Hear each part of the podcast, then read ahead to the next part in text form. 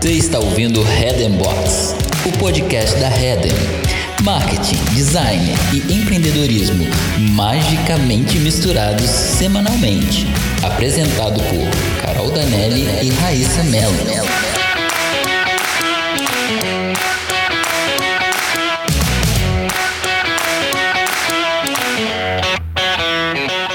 Olá, seja bem-vindo, bem-vinda a mais um episódio do Head Box o podcast da agência Redden.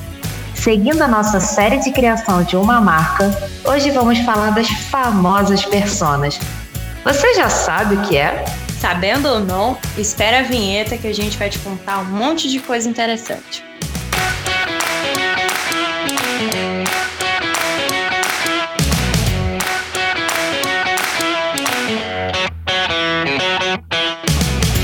persona é um perfil fictício baseado em dados de clientes reais que representam o cliente ideal de uma empresa. Geralmente, quando você vê posts por aí, estão falando dela, a buyer persona. Mas não se engane não, tá? Não existe só ela no mundo. Uma persona pode ser criada para um consumidor, para um empregado e até mesmo para sua marca. É, a gente chama de buyer persona, high persona e brand persona. O objetivo é criar um perfil que sintetiza as principais características dos clientes, para que a marca consiga criar estratégias alinhadas ao seu público e capazes de atender às suas demandas. Quem criou o conceito de persona foi o Alan Cooper, designer e programador de softwares, ao desenvolver um sistema de gerenciamento de projetos em 1983.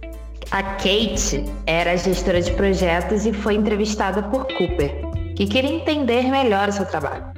Segundo o programador, ela foi uma espécie de persona primitiva. Ao longo do projeto, o Cooper tratava diálogos internos, como se fosse Kate explicando o que precisava daquele software no dia a dia. Ali, ele entendeu a importância da persona, como uma pessoa em mente, que tem dúvidas e necessidades reais, ficou mais fácil perceber e resolver questões complexas de design e interação. Mais adiante, as personas foram formalizadas por ele e se tornaram um método dos seus processos de design. Finalmente, em 1998, ele lançou o livro no qual explica o conceito de personas. Com o marketing de conteúdo, o conceito se popularizou ainda mais. Hoje, as personas são ferramentas essenciais de planejamento para as marcas. Então, o que você precisa para criar uma persona? Responde aí, Raíssa. Basicamente, dados demográficos como idade, classe, gênero e local. Por exemplo, temos uma pessoa chamada Ana. Ela tem 27 anos, é solteira, de classe média, médica recém-formada, mulher cis, sem filhos e mora no Rio de Janeiro. Depois que você define os dados demográficos, deve pensar nos hábitos dessa personagem. E aí a gente divide em duas partes: o que ela faz e o que ela vê. A Ana, por exemplo, mora em uma república com amigos, é workaholic e ama gatos. Como ela trabalha muito na residência, dando plantão em UPA, a Ana acessa mais o Instagram e o Facebook e pouco vê TV. Ela também pede comida por app, já que quase não tem tempo de cozinhar. Tá vendo? Nós definimos os hábitos da nossa persona e depois falamos quais canais ela mais acessa. Agora vem uma parte crucial: definir as dores da sua persona. As dores refletem os sentimentos e os problemas. No nosso caso, a maior dor da Ana é que ela não tem tempo para cuidar das redes sociais dela e não faz a mínima ideia de por onde começar. Dessa forma, nós desenvolvemos a resposta, ou seja, a solução para a dor da Ana. Mas uma coisa que deve ficar bem clara é que essas pessoas não precisam ser reais. Essa é a principal diferença do público-alvo. O público-alvo é a definição de um segmento de pessoas com características em comum, que a marca escolhe para direcionar suas campanhas e anúncios.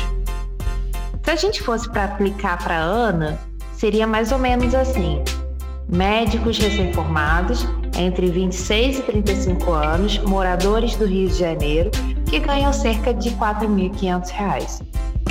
Percebem que é uma descrição mais genérica? O público-alvo também abre brecha para simplificação e estereótipos inconscientes. Se você ouviu o episódio da semana passada, deve estar associando. Hum, juntar. Assim fica mais fácil definir o tom e voz. Exato!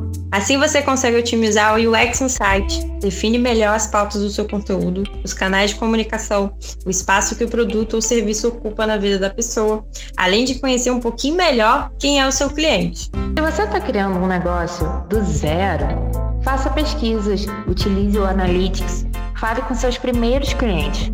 Tudo isso vai te ajudar a traçar o perfil desse consumidor ideal.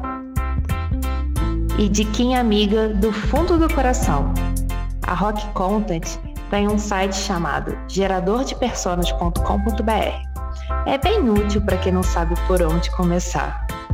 Obrigada de nada. E aí, gostaram do episódio de hoje? Nós adoramos estar mais um dia com você. Segue a gente nas redes sociais e conta o que você achou. A gente adora receber feedback. Beijinho! Um cheiro! E até a próxima!